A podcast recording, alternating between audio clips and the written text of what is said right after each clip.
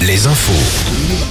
Denis Lebars, bonjour. Bonjour Olivier, bonjour à tous. À Paris, la cour d'appel vient de se prononcer sur le sort de Pierre Palmade. Pierre Palmade, victime, rappelons-le, d'un AVC ce week-end. La justice prononce un placement en détention provisoire sans délai.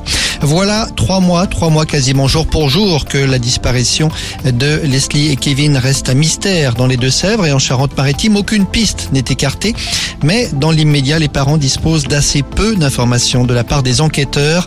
Maître Andro est l'avocat du père et de la belle-mère de Leslie. C'est extrêmement difficile euh, de pouvoir avoir des informations qui se contredisent les unes les autres. Il y a effectivement sur cette affaire euh, une émotion nationale qui réveille euh, parfois des témoignages tout à fait surprenants. On aurait vu Leslie et Kevin à La Rochelle, on se les aurait vus au Portugal.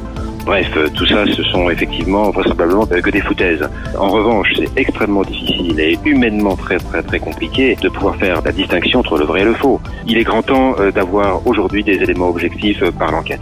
Et l'interview intégrale de l'avocat est à retrouver sur alouette.fr et sur notre appli Alouette. Une histoire de scorpion à Nantes. Oui, imaginez, vous êtes dans un avion et un scorpion se trouve dans votre sac. C'est ce qui est arrivé à un passager d'un vol Dakar-Nantes ce week-end. L'animal s'est immiscé dans le sac de cet homme de 46 ans alors qu'il se trouvait en Afrique. Le propriétaire a été pris d'une violente douleur euh, à la main alors qu'il venait de la plonger dans le sac et tout cela donc dans, dans l'avion. Il a été pris en charge à son arrivée au CHU de Nantes. Les négociations sur la hausse du prix de la consultation chez les médecins généralistes, ça se complique. Plusieurs syndicats, dont le principal, MG France, rejettent les propositions de La Sécu, rappelons-le, proposait un passage à 30 euros en échange de mesures contre les déserts médicaux.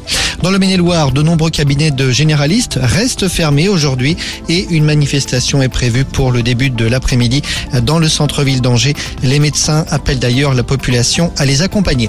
Un mot de foot en Ligue 2 Bordeaux à Amiens ce soir, match de clôture de la 25e journée. En cas de victoire, les Girondins prendraient la deuxième place du classement derrière le Havre. Alouette, la météo. Après l'épisode pluvieux de la semaine dernière, on est entré dans un nouveau système, un anticyclone qui cette semaine va nous apporter pas mal de soleil, en tout cas cet après-midi. Du soleil mais un vent de nord-est glacial qui fait baisser les températures